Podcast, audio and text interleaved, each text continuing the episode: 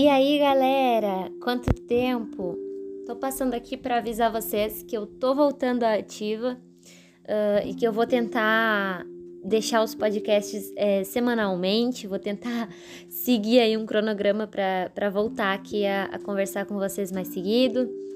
Enfim, vou usar uma experiência que eu tive hoje no meu dia para conversar com vocês e aí mas daqui a alguns dias eu começo a, a voltar a gravar os podcasts mesmo. Uh, mas eu queria conversar com vocês sobre algo que aconteceu hoje e que me deixou muito intrigada.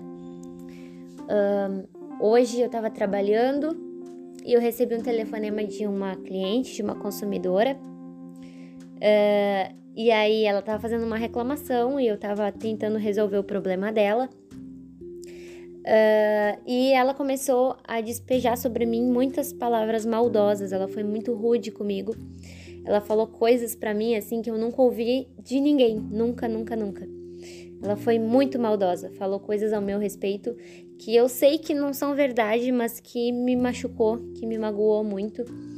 E eu falei para ela que ela estava sendo desrespeitosa comigo. E mesmo assim ela continuou é, sendo maldosa e falando coisas bem pesadas mesmo para mim. Uh, e eu tentei colocar na minha mente de que a pessoa maldosa ali era ela e não eu, que eu estava fazendo meu trabalho e que eu estava dando meu melhor e eu estava sendo atenciosa com ela, eu estava cuidando das palavras que eu estava usando com ela, enfim.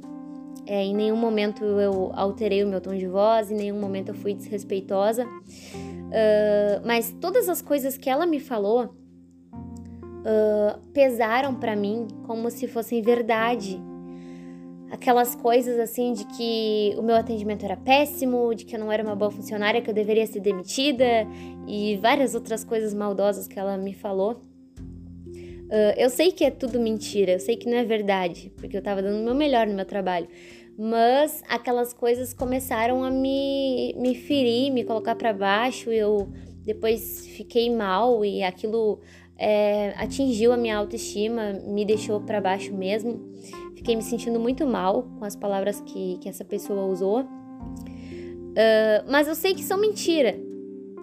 E mesmo sendo mentira, aquelas coisas é, me machucaram, me fizeram pensar que eram verdade, me fizeram refletir se eu realmente estava sendo uma boa funcionária no meu trabalho, enfim. E aí eu parei para pensar em quantas vezes o inimigo das nossas vidas, o diabo, ele sussurra coisas ao nosso ouvido e a gente acredita. Quantas vezes ele nos fala mentiras ao nosso respeito e nós acreditamos. É, quantas vezes o diabo diz pra gente que a gente não é capaz, que a gente não é bom, que a gente não merece o amor de Deus, é, que Deus não está nos escutando, que Deus não nos atende, que Ele não nos ama, uh, que o nosso pecado é muito maior do que o amor de Deus e que o Senhor Ele não vai é, estender a sua mão para nós. Tem tantas coisas que o inimigo fala ao nosso ouvido. É, ele fala também que o nosso corpo não é bom o suficiente, ele fala que a gente é ruim no que a gente está fazendo, que a gente nunca vai chegar lá, que a gente nunca vai alcançar os nossos sonhos, os nossos objetivos. Ele sussurra tantas coisas maldosas ao nosso ouvido e muitas vezes a gente acredita nessas coisas.